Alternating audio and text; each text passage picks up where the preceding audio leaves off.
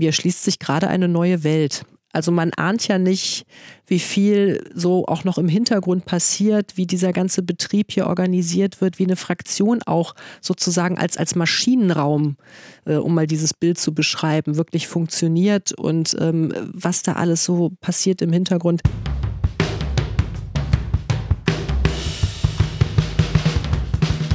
Uns geht's ums Ganze. Uns geht's ums Ganze. Der Podcast der Grünen Bundestagsfraktion. Ein herzliches Willkommen an Irene Michalic und an unsere HörerInnen. Wir begrüßen euch zu einer neuen Folge Uns geht's ums Ganze. Heute blicken wir gemeinsam mit unserer Gästin hinter die dicken Mauern des Bundestags bzw des parlamentarischen Betriebs. Denn Irene Michalic ist als erste parlamentarische Geschäftsführerin für die Organisation der parlamentarischen Abläufe innerhalb der Grünen Bundestagsfraktion zuständig, koordiniert aber auch den Austausch mit den anderen Bundestagsfraktionen, Ministerien und Bundesländern. Mein Name ist Tim Meyer, ich bin Referent in der Öffentlichkeitsarbeit der Grünen Bundestagsfraktion. Liebe Irene, schön, dass du da bist und dir in dieser Sitzungswoche die Zeit nimmst, mit uns über deine Arbeit zu sprechen. Heute ist Donnerstag, 17. März gegen 16 Uhr. Gerade läuft noch das Plenum. Was hast du bis kurz vor diesem Gespräch in deiner Aufgabe als erste parlamentarische Geschäftsführerin gemacht? Und kurze Anmerkung, ich werde jetzt auch mal PGF sagen, sonst klingt das immer alles förmlich. Ja, genau. PGF sagt man auch immer hier sozusagen als Abkürzung in diesem Betrieb. Ich habe ähm, heute Morgen ja um neun äh, begonnen ähm, mit dem Plenumsdienst. Ähm, gehört jetzt zu meinen Aufgaben, dass ich als PGF im äh, Plenum sitze und halt eben so ein bisschen über die Abläufe schaue, ähm, mir die Geschäftsordnung natürlich, äh, ja, mich der Geschäftsordnung vergewissere sozusagen, dass praktisch alles korrekt läuft und ähm, halt eben auch dafür sorge, dass die Abgeordneten auch anwesend sind im Plenum, ähm, die sich für die Debatte angemeldet haben. Das habe ich heute Morgen gemacht. Ähm Passiert das auch schon im Austausch mit der Bundestagspräsidentin beziehungsweise heute mit der Vizepräsidentin? Ja, genau. Also das ähm, zu meinen Aufgaben gehört es dann, wenn ich diesen Plenumsdienst ähm, halt mache. Ähm, das machen aber auch die anderen parlamentarischen GeschäftsführerInnen, die wir ja noch in der Fraktion haben. Dann gehört auch zu unseren Aufgaben zum Beispiel Beispiel die Rednerinnen und Redner für die Debatte anzumelden ähm, oder ähm, wenn zum Beispiel Fragen zur Geschäftsordnung zu klären sind, ähm, das kurz äh, bilateral halt eben zu besprechen ähm, oder wenn äh, kurzfristig Anträge aufgesetzt werden und dergleichen, das halt eben dann einzuordnen ähm, in den laufenden Betrieb und ähm, ja, das, das gehört dann zu meinen Aufgaben, wenn ich dann im Plenarsaal sitze. Und hast du da einen besonderen Platz oder sitzt du einfach in den Reihen der Fraktion? Es gibt einen Platz, der PGF, der ist in der zweiten Reihe. Also vorne sitzen ja immer unsere Fraktionsvorsitzenden. Ähm, Katrin und, äh, Katharina und Britta sitzen ja vorne in der ersten Reihe. Und ich sitze praktisch direkt dahinter ähm, in der zweiten Reihe auf einem Platz, äh, weil von dort aus hat man erstens ja kurze Wege, ja, vorne zum, zum Präsidium, beziehungsweise auch zu den anderen Fraktionen, hat aber auch natürlich einen ganz guten Überblick. Man muss sich ja nur umdrehen und dann sieht man schon, ähm, ob die Fraktion gut präsent ist oder nicht oder ob sich jemand jemand meldet oder ne, was los ist. Und ähm, genau, und deswegen ist vorne der Platz eigentlich ganz gut. Du hast sie eben gerade schon angesprochen, die Fraktionsvorsitzenden. Du hältst mit den beiden, äh, Britta Hasselmann und Katharina Dröge, diesen, unseren eigenen Laden hier zusammen. Welche Eigenschaft bzw. welcher Stil ist dir denn dabei besonders wichtig in Zusammenarbeit mit den grünen Abgeordneten? Also mir ist besonders wichtig, dass ähm, ja alle sozusagen Politik machen können äh, im Deutschen Bundestag, also für die grüne Bundestagsfraktion. Und äh, da wirklich für gute Abläufe zu sorgen. Also dass wirklich, ähm, also alle Abgeordnete halt eben auch ihre Themen äh, setzen können, dass ähm, also die Abläufe sowohl mit den Ausschüssen als auch im Plenum, dass das alles wirklich reibungslos funktioniert, ähm, dass wir uns auch untereinander äh, verständigen, äh, wer wie wo was macht. Also das gehört ja teilweise nicht zu 100 Prozent, aber teilweise halt eben mit zu meinen Aufgaben. Und äh, das ist mir da wichtig, ähm, dass auch ja die Wünsche der Abgeordneten dabei auch irgendwie berücksichtigt werden. Und ähm, gerade bei einer so stark angewachsenen Fraktion, wie wir sie ja jetzt sind, also wir sind ja deutlich mehr als in der letzten Wahlperiode und wir haben auch viele äh, junge Kolleginnen und Kollegen, ähm, die ja auch erstmal reinkommen müssen in diesen ganzen parlamentarischen Betrieb. Da sehe ich es auch als meine Aufgabe an, für die Abgeordneten immer ein offenes Ohr zu haben, also für Fragen zur Verfügung zu stehen, auch mal was zu organisieren, äh, mal auch kurzfristig ansprechbar zu sein. Und das ist mir bei meiner Aufgabenwahrnehmung besonders wichtig. Du hast das, finde ich, auch sehr schön in der kommenden Ausgabe unseres Fraktionsmagazin Profil Grün beschrieben. In meiner Funktion und Rolle möchte ich daran mitwirken, dass alle Abgeordneten unserer Fraktion ihr Licht zum Leuchten bringen können im Dienst der gemeinsamen grünen Sache. Das ist ja das, was du gerade beschrieben hast. Ne? Mm, genau, also das vor allen Dingen, dass gerade auch bei den, bei den neuen Abgeordneten, also die das jetzt hier noch nicht so kennen, ja, ähm, und sich vielleicht auch nicht so, noch, noch nicht so ganz sicher sind, äh, wie sie was vorbringen können oder wie sie sich vielleicht auch vorbereiten können auf das, das, was hier so passiert. Also da auch ein bisschen Unterstützung zu leisten, da wo es mir möglich ist, da wo das auch vielleicht mal gefordert ist. Ähm, also da bemühe ich mich wirklich immer ansprechbar zu sein und vielleicht auch den einen oder anderen Hinweis zu geben. Du bist als ehemalige Polizistin eine leidenschaftliche Innenpolitikerin. Wir hatten dich auch hier schon mal im Podcast. Was macht für dich den Reiz aus, jetzt nicht mehr in erster Linie über Themen und politische Maßnahmen zu diskutieren? Natürlich machst du das in Vorbereitung von Sitzungswochen sicherlich auch, aber sondern in erster Linie deinen Kolleginnen das Politikmachen zu organisieren? Ich war jetzt acht Jahre lang Vollmitglied im Innenausschuss, wie du gerade sagtest. Also ich bin immer noch eine leidenschaftliche Innenpolitikerin. Ich habe das äh, ähm, auf meinem Social Media Account mit dem Hashtag Innenpolitik for Life auch dokumentiert. Also das wird man, glaube ich, nie los. Äh, will ich aber auch gar nicht. Und ich mache ja auch immer noch innenpolitische Themen, also für die Fraktion als stellvertretendes Mitglied im Innenausschuss. Es ist mir auch wichtig, da auch noch weiter inhaltlich zu arbeiten. Aber der Reiz an der neuen Funktion als äh, ähm, erste PGF macht für mich einfach aus, dass sich mir jetzt, und das sage ich wirklich so, wie es ist, mir erschließt sich gerade eine neue Welt.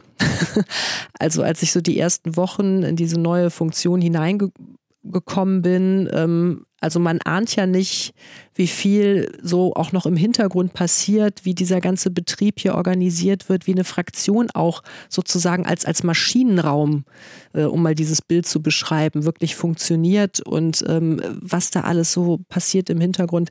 Also, also für eine erfahrene Abgeordnete wie ja. dich ist da noch ganz viel im Unbekannten. Nein, ja? absolut. Und, und Britta hat ja vor mir diese Funktion als erste PGF ausgefüllt, bevor sie dann Fraktionsvorsitzende wurde und ich ihr dann nachgefolgt bin in ihrer äh, früheren Funktion. Und, ähm, und ich muss sagen, also es hat ja irgendwie niemand mitbekommen, was sie alles so macht und welche Fäden sie zieht und so weiter. Und das ist jetzt meine Aufgabe.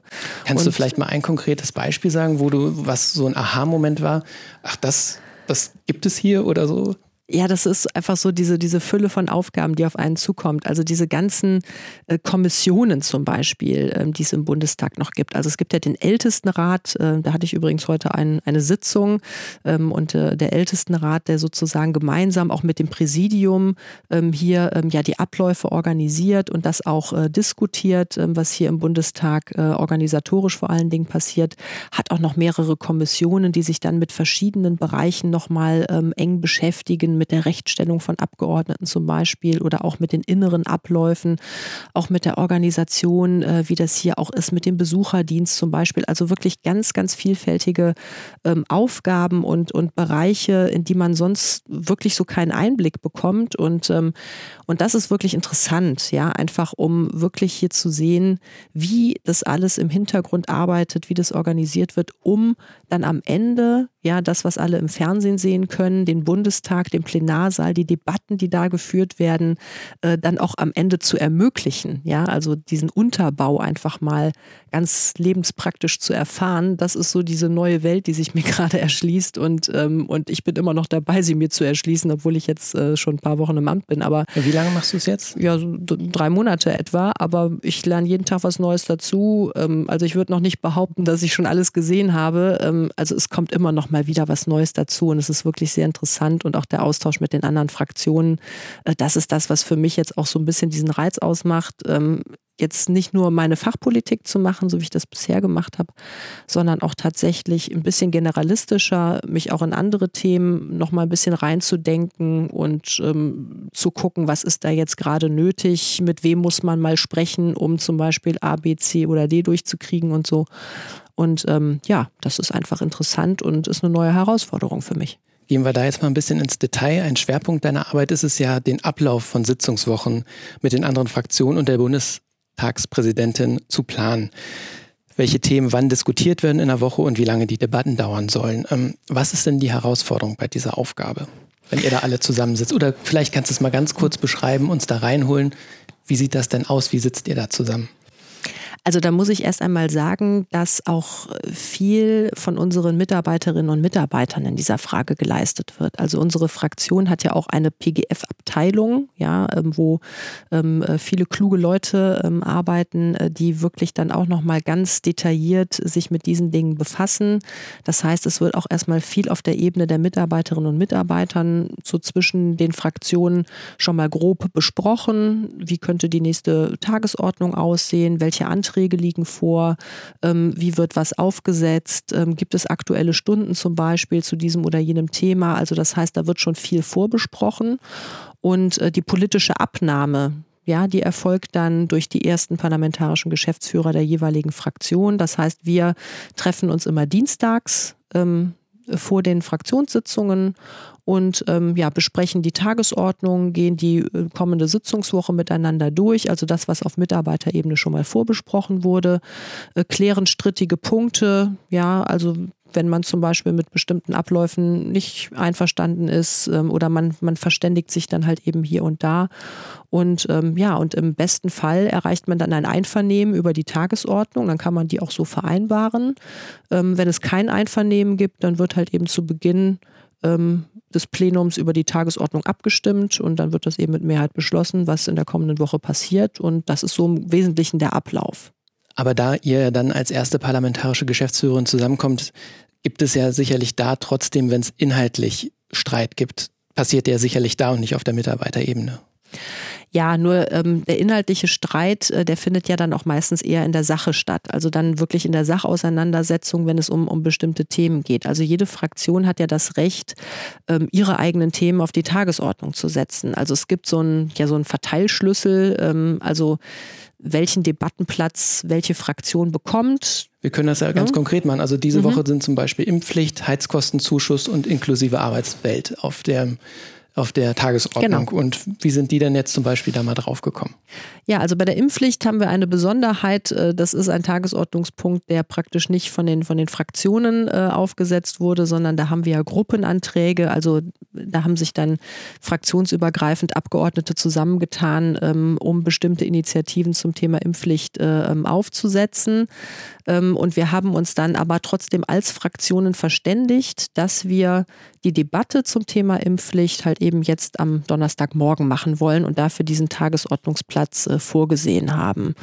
Ähm, die anderen Tagesordnungspunkte, da hängt immer ganz davon ab, wer, wer die aufsetzt. Ja, also wenn die ähm, Opposition zum Beispiel einen Antrag aufsetzen möchte, dann ähm, hat sie dafür auf der Tagesordnung bestimmte Debattenplätze, äh, die sie da in Anspruch nehmen kann oder kann sie aufsetzen, was sie will. Die sind schon vorab festgelegt, die sind, die sind generell genau. so, oder? Ja, die sind vorab festgelegt. Ähm, es wird immer versucht, da ein ausgewogenes Verhältnis hinzubekommen, ähm, dass alle auch mal eine gute Zeit erwischen. Also ich meine, das Plenum, das geht, glaube ich, heute bis nach nachts um halb eins. Ja, und äh, da würde es zum Beispiel nicht funktionieren, dass äh, ja die Regierungskoalition, ich sag mal, morgens um neun bis elf in der Kernzeit ihre Debatten macht und die Opposition muss dann irgendwann in den Abendstunden äh, drankommen oder so.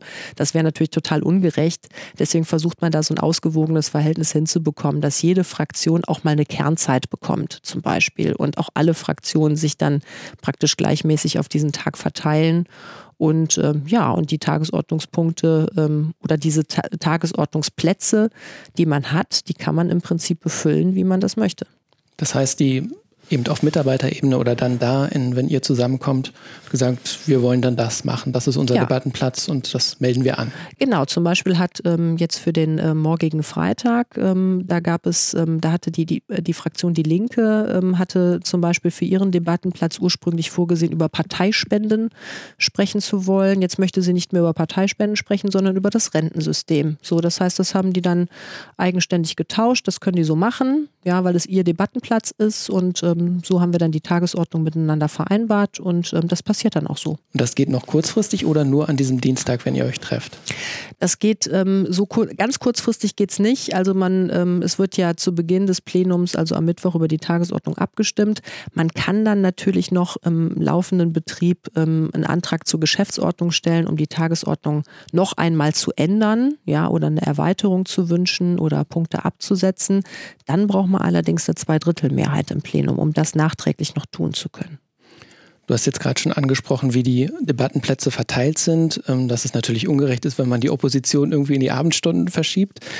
Gibt es denn bei der Arbeit als PGF, du bist es jetzt noch nicht mhm. so lange und hast eigentlich Opposition als PGF nicht erlebt, äh, aktiv, aber ähm, wo ist denn da vielleicht der Unterschied Regierungsfraktion und Opposition in der Arbeit als PGF?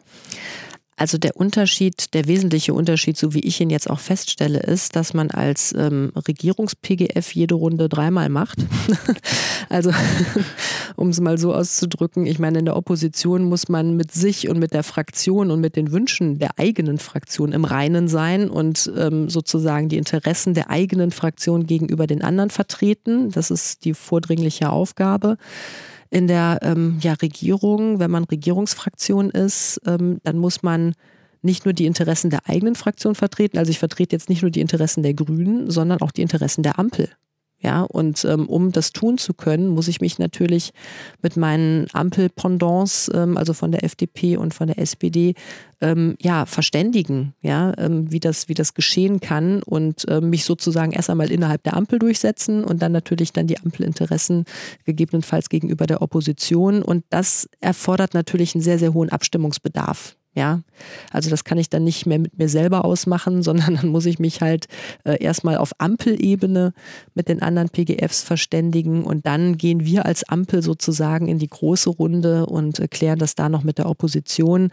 Ähm, ja, also man, man, man, man spricht wahrscheinlich mehr äh, und hat äh, mehr Sitzungen und mehr Gremienarbeit damit.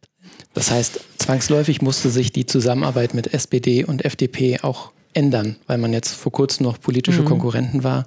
Das ist, ähm, da habt ihr gut zueinander gefunden. Braucht es da auch persönliche Gespräche oder wie mhm. hat man das so eingenordet? Ja, also das hängt natürlich immer viel von den handelnden Personen ab. Und ich muss sagen, dass ich ein wirklich, also persönlich ein gutes Verhältnis äh, ähm, zu der ersten PGF der SPD und zum ersten PGF der FDP habe. Also wir verstehen uns menschlich ähm, auf so einer menschlichen Ebene einfach sehr, sehr gut. Das erleichtert vieles, ja, weil man dann auch wirklich mal schnell eine SMS schicken kann oder mal kurz anrufen kann. Du hör mal, wir haben hier das Problem, wie siehst du das? Ne? Können wir das irgendwie miteinander lösen?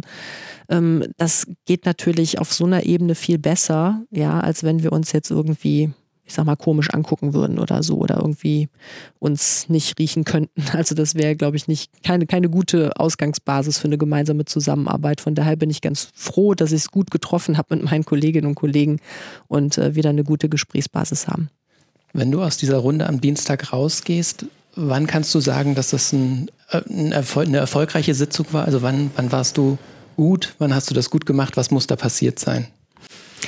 Oder wann hast du erfolgreich gearbeitet da? Ja, also ähm, in der Runde habe ich erfolgreich gearbeitet, ähm, wenn ich sozusagen die Wünsche meiner, meiner Fraktion erfüllen konnte. Also das ist so mal der erste Punkt. Ähm, aber die eigentliche Arbeit, also man ist ja praktisch im laufenden Betrieb in der ganzen Sitzungswoche eigentlich immer so ein bisschen, ja, ich will jetzt nicht sagen in Alarmstimmung, aber man ist immer so ein bisschen aufmerksam. Ja, weil ähm, nur weil man eine Tagesordnung miteinander vereinbart hat, heißt es ja nicht, dass alles genauso läuft, wie man das plant oder wie man sich das wünscht, sondern man muss immer ich habe immer so eine erhöhte Aufmerksamkeit und erst wenn ich, ich sag mal, Freitagabend im Zug sitze nach Hause. Aber das musst du nochmal konkret ja. sagen. Wo, was macht dir Sorgen oder wo geht diese erhöhte Aufmerksamkeit hin? Ja, das mit dem, mit dem Plenum ist natürlich immer alles sehr, sehr dynamisch, ja. Und ich meine, wir sind ja, es ist ja auch der Sinn dessen, dass wir, ähm, also wenn wir Parlamentarismus leben, ja, und das Prinzip von, von Debatte, von Rede, von Gegenrede ähm, und also wenn wir das wirklich ernst nehmen, ja, dann lässt sich natürlich auch so ein Plenarablauf nicht bis in die letzte Falte planen, ja, oder es kann immer mal irgendetwas Unvorhergesehenes passieren ähm, und wenn, oder wenn es zum Beispiel mal ein unvorhergesehener Debattenablauf ist oder irgendwie sowas äh, oder eine Abstimmung oder so, ja, also zum Beispiel auch die Frage von namentlichen Abstimmungen, wo dann ja auch wirklich alle Abgeordneten äh, da sein müssen oder ähm, ja auch bestimmte inhaltliche Fragen, wenn wir jetzt als Koalition einen Gesetzentwurf aufgesetzt haben oder so, dann brauchen wir dafür ja eine Mehrheit, ja. Und deswegen ist man immer so ein bisschen alarmiert und hofft, dass alles gut geht, ja. Oder und kann eigentlich erst am Ende der Woche sagen, ja, ich habe jetzt erfolgreich gearbeitet, wenn da nichts schiefgegangen ist. Und dass die Fraktion wahrscheinlich auch diszipliniert ist und bei den Abstimmungen eben da ist. Genau. Ja. Ja, richtig. Okay. Ich würde jetzt gern einmal ganz konkret an einem aktuellen Beispiel durchgehen, wie denn eigentlich ähm, der Weg von einem Problem zu Ideen für eine Lösung ist und dann schließlich am Ende ein Gesetz dasteht. Das würde ich gerne am Heizkostenzuschuss machen, mhm. der jetzt in zweiter und dritter Beratung im Parlament ist. Äh, Geringverdiener und Bezieherinnen von Wohngeld sollen diesen Zuschuss im Juni bekommen. Der wurde jetzt ja gerade nochmal verdoppelt. Also von vorne, die Energiepreise steigen. Jemand hat die Idee, wir müssen jetzt die Menschen entlasten. In diesem Fall war das Robert Habeck im Klimaschutz- und mhm. Wirtschaftsministerium. Dann kommt der Gesetzvorschlag, also aus den Reihen der Regierung, zur ersten Lesung ins Plenum, richtig? Genau, richtig. Und was passiert dann als nächstes? Als nächstes wird ähm, dann dieser Gesetzentwurf ähm, in den zuständigen Fachausschuss äh, überwiesen zur weiteren Beratung. Zur weiteren Beratung. Das heißt, da tauscht man dann Meinung aus. Da will ich gleich nochmal mhm. was anmerken, beziehungsweise wir machen das ruhig jetzt, das wollte ich eigentlich später fragen, aber ja. in einem Podcast, den ich kürzlich mit Anna Christmann und anderen gemacht habe, der heißt, brauchen wir mehr evidenzbasierte Politik, hat sie über die Arbeit in den Ausschüssen gesagt, dass sie die als wenig offen erlebt, sondern dass da jeder so sein Statement vorträgt, wie es auch ähnlich im Plenum ist. Empfindest du das auch so? Das hängt wahrscheinlich ganz vom Ausschuss ab. Also ich kenne ja jetzt, also aus eigener Anschauung vor allen Dingen den Innenausschuss. Ähm, und da erlebe ich das ehrlich gesagt nicht so. Also da wird schon ordentlich, ordentlich gestritten. gestritten und dann auch gepflegt, so, gestritten, möchte ich sagen, ja, genau. Aber insofern auch konstruktiv, mhm. dass das dann auch Eingang findet in Gesetzesvorschläge, also dass man wirklich dran arbeitet zusammen, oder ist das gar nicht das Ziel des Ausschusses? Ja, das hängt immer so ein bisschen davon ab. Also die eigentliche Ausschussbefassung, also da ist es in der Tat natürlich so, dass alle Fraktionen ihre jeweilige Position vertreten. Aber da wird natürlich auch schon mal um das ein oder andere Detail gerungen. Das ist gar nicht die Frage, weil es kommt immer so ein bisschen auf das Thema an, ähm, ob jetzt etwas ähm, ja stark polarisierend ist oder ob zum Beispiel alle Fraktionen, also auch Regierung und Opposition, vielleicht sogar ein ähnlich gelagertes Interesse haben und man da irgendwie die Möglichkeit sieht, sich einander anzunähern.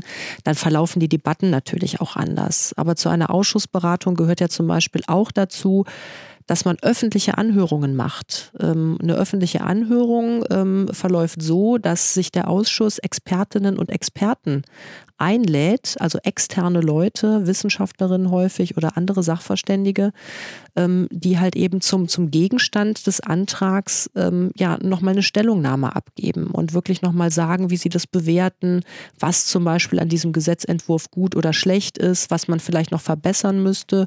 Und im Idealfall, es läuft nicht immer so, ja, aber im Idealfall läuft es dann so, dass ähm, sich ähm, ja die Fraktionen aus dieser Expertenanhörung zum Beispiel etwas mitnehmen, ja, und sagen, okay, das waren für uns nochmal gute Hinweise, wir verändern das Gesetz nochmal, bevor wir es final abstimmen.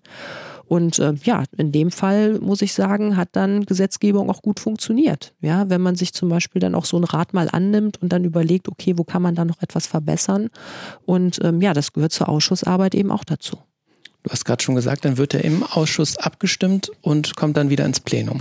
Genau, dann wird, äh, wenn die Ausschussberatung abgeschlossen ist, also wenn die Anhörungen stattgefunden haben, wenn der Ausschuss selber auch nochmal über das Ergebnis der Anhörung beraten hat, dann kann man zum Beispiel im Ausschuss nochmal einen Änderungsantrag stellen, zum Beispiel zu dem Gesetz. ist das da denn jetzt auch mit der Verdopplung des Heizkostenzuschusses passiert? Ja, richtig, genau. Also der Heizkostenzuschuss ist ja mit, äh, mit einer bestimmten Summe, mit 135 Euro, ist der ja sozusagen in die erste Lesung Lesung gegangen, ist dann in den Ausschuss überwiesen worden.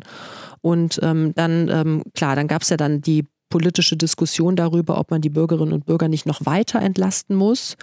Und ähm, dann sind halt eben Änderungsanträge gestellt worden. Ja, dann hat man sich dann überlegt, oder wir haben uns ja dann überlegt, ähm, wäre es nicht gut, den Heizkostenzuschuss zu, zu verdoppeln, ja, also auf 270 Euro anzuheben. Und äh, diese Verdoppelung kam dann, ich sag mal, gesetzestechnisch dadurch zustande, dass äh, in den zuständigen Ausschüssen eben Änderungsanträge zum Gesetzentwurf gestellt wurden, die dann die Erhöhung dann um das Doppelte vorgesehen haben. Und das heißt, er kommt jetzt auch schon mit diesen 270 Euro zur zweiten und dritten Lesung ins Parlament. Ganz genau. Mit der Änderung im Ausschuss das heißt dann immer technisch, dem Gesetz wird dann in der Ausschussfassung zugestimmt, also nicht in der ursprünglichen Fassung, sondern in der Ausschussfassung ähm, kommt dann eben äh, dieses Gesetz oder dieser Gesetzentwurf in die zweite und dritte Beratung ähm, ins Plenum und da wird er dann final abgestimmt.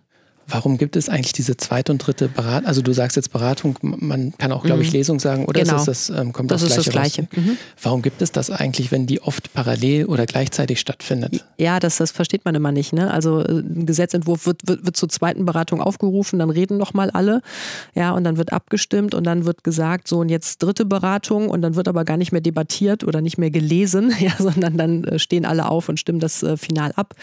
Genau, aber das ähm, hat deswegen seinen Sinn, weil rein theoretisch können zur zweiten Beratung auch noch Änderungsanträge eingebracht werden. Also wenn ein Änderungsantrag nicht im Ausschuss zum Beispiel ähm, abgestimmt werden konnte oder man sich auch vielleicht nach der Ausschussberatung überlegt, ah, irgendwie müsste man da doch noch was ändern, dann könnte man eben theoretisch zur zweiten Lesung im Plenum noch einen Änderungsantrag stellen. Und der müsste dann eben abgestimmt werden, bevor dann die Schlussabstimmung in der dritten Lesung erfolgt. Und das passiert auch? Ähm, ja, ich kann mich jetzt persönlich nicht erinnern, ähm, das schon mal so miterlebt zu haben, aber ist klar, das passiert natürlich. Und ähm, jetzt beim Heizkostenzuschuss nicht, also hoffe ich nicht, weiß ich nicht, können wir ja noch nicht wissen. Ähm, aber ähm, klar, das äh, kommt äh, hier und da auf jeden Fall mal vor. Ist er dann beschlossen, der Gesetzesvorschlag? Geht es bei den meisten Gesetzen ja in den Bundesrat? Ja, genau. Und der guckt sich das dann auch nochmal an und stimmt ab. Es hängt immer davon ab, ähm, ob ein Gesetz äh, zustimmungspflichtig ist oder nicht. Also nicht alle äh, Gesetze, die im Deutschen Bundestag verabschiedet werden, sind auch zustimmungspflichtig. Wenn sie es sind, dann muss auch der Bundesrat ähm, darüber abstimmen. Und erst dann kommt das Gesetz praktisch zustande. Bei nicht zustimmungspflichtigen Gesetzen kann der Bundesrat aber noch einen Widerspruch einlegen. Ja, und ähm, aber ähm, wenn er das nicht tut, dann läuft das Gesetz halt durch und dann äh, und dann ist es auch so beschlossen. Dann kommt es entsprechend, also wird es ja unterschrieben vom Bundespräsidenten, dann kommt es ins Bundesgesetzblatt und wenn das Gesetz dann im Bundesgesetzblatt abgedruckt ist, wenn es da steht, dann kann es auch in Kraft treten. Genau, und das muss jetzt ja relativ zügig bei dem Heizkostenzuschuss genau. passieren, damit er am, am, im Juni ausgezahlt werden kann. Genau, richtig. Geht das geht das, also das fühlt sich jetzt relativ, was heißt fühlt sich so an, hört sich relativ schnell an. Ist das jetzt was Besonderes, weil wir eben gerade besondere Zeiten haben oder kann eigentlich Gesetzgebung so schnell gehen? Gesetzgebung kann sogar noch schneller gehen. Also das sehen wir zum Beispiel auch äh, an einem Beispiel, was wir diese Woche im Parlament haben, nämlich auch beim Infektionsschutzgesetz. Ähm, also da ist Gesetzgebung richtig schnell gegangen. Äh, da haben wir ähm, in dieser Woche die erste Lesung gehabt zum Infektionsschutzgesetz, haben dann mit Sondersitzungen gearbeitet in der Ausschussberatung ähm, und äh, bringen das Gesetz noch in dieser Woche in die zweite und dritte Lesung. Dann gibt es eine Sondersitzung des Bundesrates, ähm, um darüber zu befinden. Also es ist nicht zustimmungspflichtig, aber Bundes, dem Bundesrat muss ja die Gelegenheit gegeben werden, gegebenenfalls noch einen Widerspruch einzulegen. Ähm, und dann wird das Gesetz noch am gleichen Tag unterzeichnet und landet im Bundesgesetzblatt. Also das heißt, da geht es wirklich richtig schnell, äh, damit das Gesetz halt eben auch rechtzeitig am 19. Äh, März eben in, in Kraft treten kann. Weil das alte da ausläuft. Weil ne? das alte ja. da ausläuft, genau. Ja. Ich möchte jetzt einmal noch zur parlamentarischen, zu dem parlamentarischen Austausch kommen. Ähm, wir haben das ja gerade schon am Beispiel von den Ausschüssen gesagt. Ähm, wir als Grüne Bundestagsfraktion sind damit angetreten, dass wir den Parlamentarismus neu beleben wollen. Das haben wir jetzt immer wieder kommuniziert mhm. und auch konstruktiv mit den demokratischen, mit der demokratischen Opposition zusammenarbeiten wollen. Am Beispiel Ausschüssen, äh, Ausschuss haben wir das jetzt gerade mal ein bisschen besprochen. Aber heißt das, CDU, CSU und Linksfraktionen werden sich jetzt häufiger mit guten Ideen bei uns durchsetzen können oder wie stellst du dir das vor? Also meine Vorstellung ist, ähm, dass wir Vorschläge der Opposition konstruktiv aufnehmen. Ja, also dass wenn die auch mal einen guten Vorschlag machen und das unterstelle ich denen, dass die das können, ja, also dass die auch mal eine gute Idee haben, ähm, dass wir das dann nicht einfach so abbügeln, ja, sondern dass wir uns wirklich dann auch konkret damit auseinandersetzen. Das kann natürlich ähm, dadurch geschehen, dass man sagt, ach, die haben einen vernünftigen Antrag gestellt, jetzt stimmen wir mal zu, aber das muss natürlich dann auch mit der Ampel insgesamt geschehen. Also was ich mir nicht vorstellen kann, ist, dass die Grünen jetzt alleine sagen, wir stimmen jetzt einem Oppositionsantrag zu, weil das macht man in der Koalition nicht. In der Koalition gilt immer, dass man gemeinsam abstimmt. So, das heißt, entweder stimmen wir gemeinsam zu oder wir stimmen oder, oder wir lehnen es gemeinsam ab. Ähm, aber was realistischer wäre nach meiner Auffassung, ist, dass wenn aus der Opposition ein kluger Vorschlag kommt, dass man sich den zu eigen macht Ja, also dass man überlegt, ah, das ist eine gute Idee, sollen wir nicht selber auch eine Initiative auf den Weg bringen, die vielleicht das Gleiche vorsieht oder was Ähnliches vorsieht. Und dann kann man ja auch auf die Opposition zugehen und fragen, ob man da nicht eine gemeinsame Initiative daraus macht. Ja, also wir sind ja nicht daran gehindert, auch als Ampel ähm, zum Beispiel mal einen Antrag gemeinsam mit der CDU, CSU zu machen oder auch mit der Linksfraktion. Ja, also wo das nicht vorstellbar ist, ist sicherlich mit der AfD. Ja, also da wird es keine Zusammenarbeit geben in keiner Weise. Aber mit den anderen beiden demokratischen Fraktionen kann ich mir das durchaus vorstellen. Was glaubst du, könnte das für ein Signal auch sein, wenn man einfach noch konstruktiver mit, auch mit der Opposition zusammenarbeitet? Ja, es könnte dem Parlamentarismus auf jeden Fall nochmal eine neue Stärke verleihen, finde ich, weil ähm, es, ähm, dann ist es eben nicht mehr so ritualisiert. Also das, was wir ja in der Vergangenheit, ähm, als die Große Koalition noch, noch regiert hat und wir in der Opposition waren, ähm, wir haben ja jetzt nicht im Wesentlichen beklagt, dass wir uns da mit unseren grünen Ideen nicht durchsetzen konnten. Ich meine, das konnte man auch nicht erwarten. Wir sind in der Opposition und wenn man Dinge voranbringen will, dann muss man regieren. Ja, so einfach ist es. Aber was man erwarten konnte, und das ist das, was wir uns zumindest jetzt auch vorgenommen haben, ist, ähm, dass man unsere Initiativen ernst nimmt und dass man in einen ernsthaften Austausch darüber tritt, was eigentlich die beste Lösung in einer Sache ist und was die beste Idee für unser Land ist. So, und ähm, ich finde, das kann man auch als Oppositionsfraktion zu Recht erwarten, ja, dass die Koalition einen da ernst nimmt. Und das, und das verleiht natürlich dann auch dem Parlament eine ganz eigene Stärke, weil wir dann eben nicht in Anführungszeichen nur dafür da sind, die Vorschläge aus der Regierung abzunicken oder dafür eine Mehrheit zu beschaffen, sondern wir können dann auch als Parlament aus uns selbst heraus Dinge voranbringen und ähm, ja, also auch Dinge verbessern zum Wohle unseres Landes. Und das sollte ja auch der Anspruch sein. Du hast es gerade schon gesagt, äh, mit der demokratischen Opposition Zusammenarbeit auf jeden Fall, aber nicht mit der AfD. Ähm, wie nimmst du, aber trotzdem möchte ich über die AfD mal sprechen, ähm, wie nimmst du die denn äh, in den Runden mit den anderen PGFs wahr? Wie treten die da auf? Das ist ganz interessant. Ich weiß gar nicht, ob ich das jetzt hier so offen erzählen soll. Also wir erleben die AfD ja ähm, im Parlament ähm, als sehr, sehr scharf, ähm, um nicht zu sagen unterirdisch, ja, in der Arbeit oder in der Arbeit oder in der Art und Weise, wie sie debattiert. Ja, also das ist ähm, oft sehr, sehr schlimm, was da auch an Hass und Hetze geäußert wird. Und, ähm, und das ist alles ganz furchtbar und auch zum Teil wirklich sehr, sehr schwer auszuhalten. Und ähm, ich sag mal, wenn die Kamera aus ist, ja, ähm, dann ähm, erlebt man sie leider häufig auch in einer ähnlichen Art und Weise, aber ähm, ja, sie sind dann häufig wirklich ganz klein.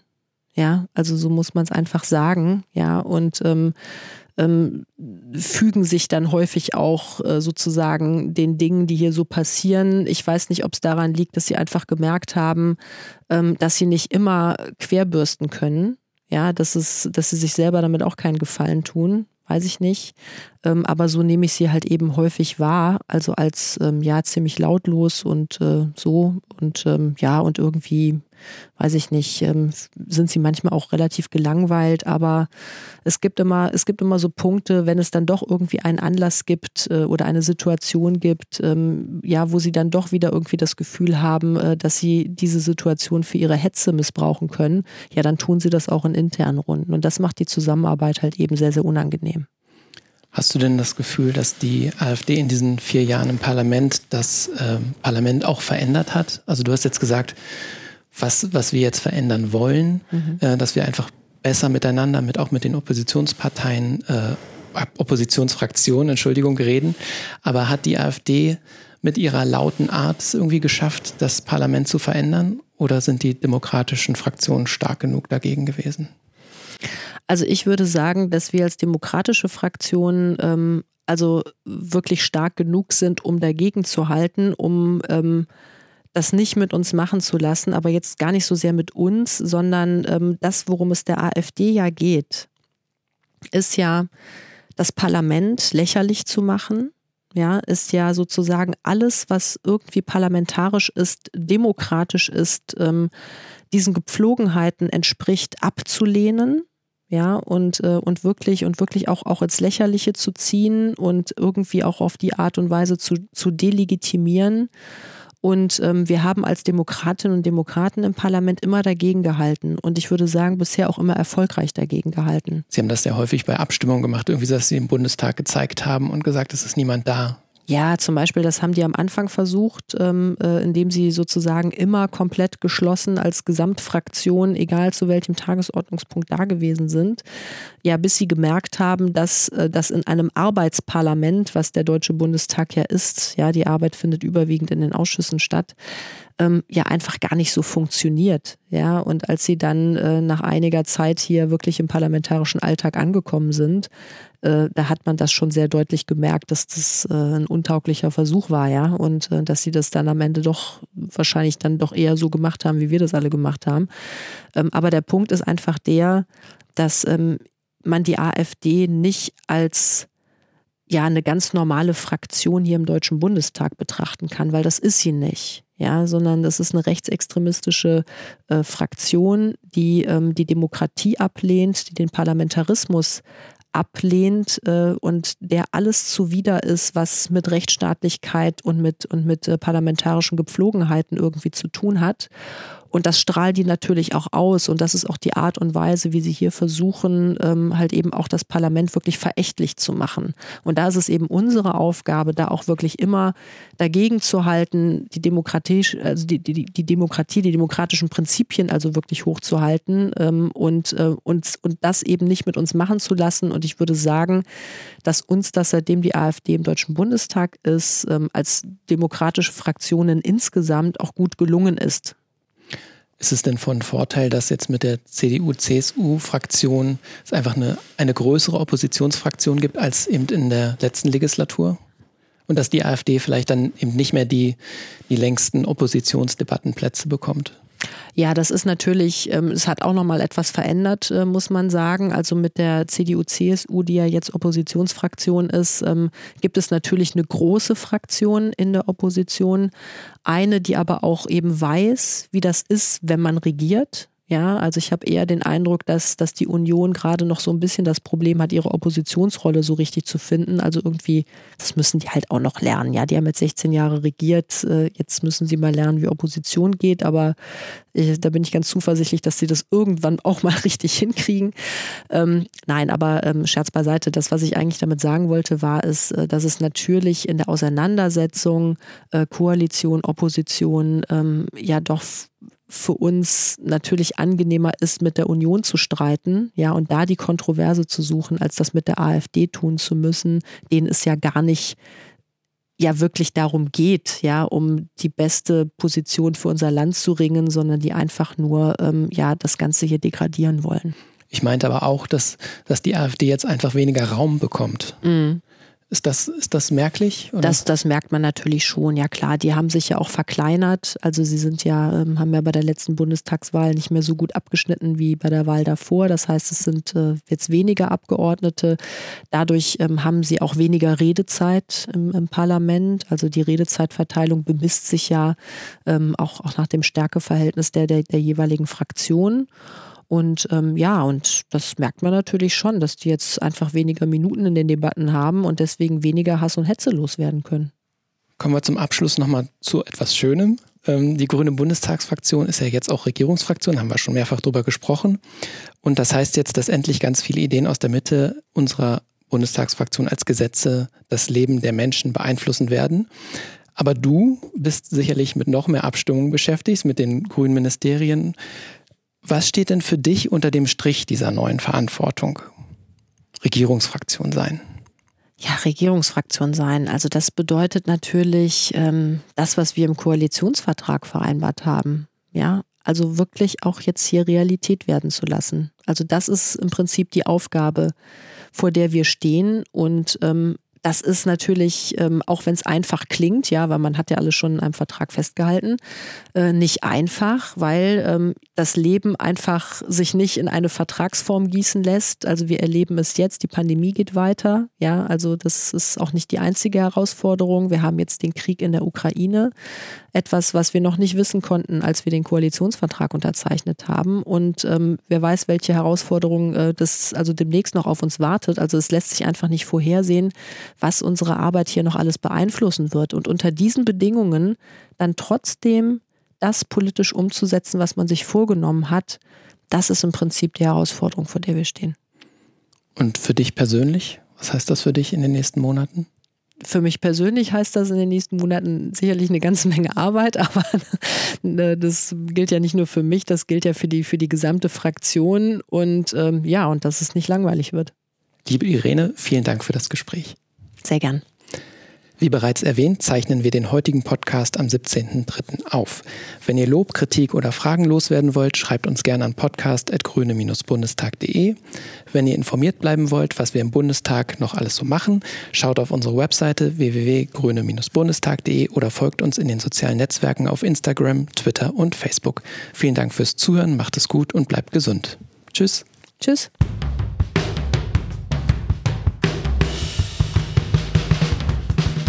Uns geht's ums Ganze. Uns geht's ums Ganze. Der Podcast der Grünen Bundestagsfraktion.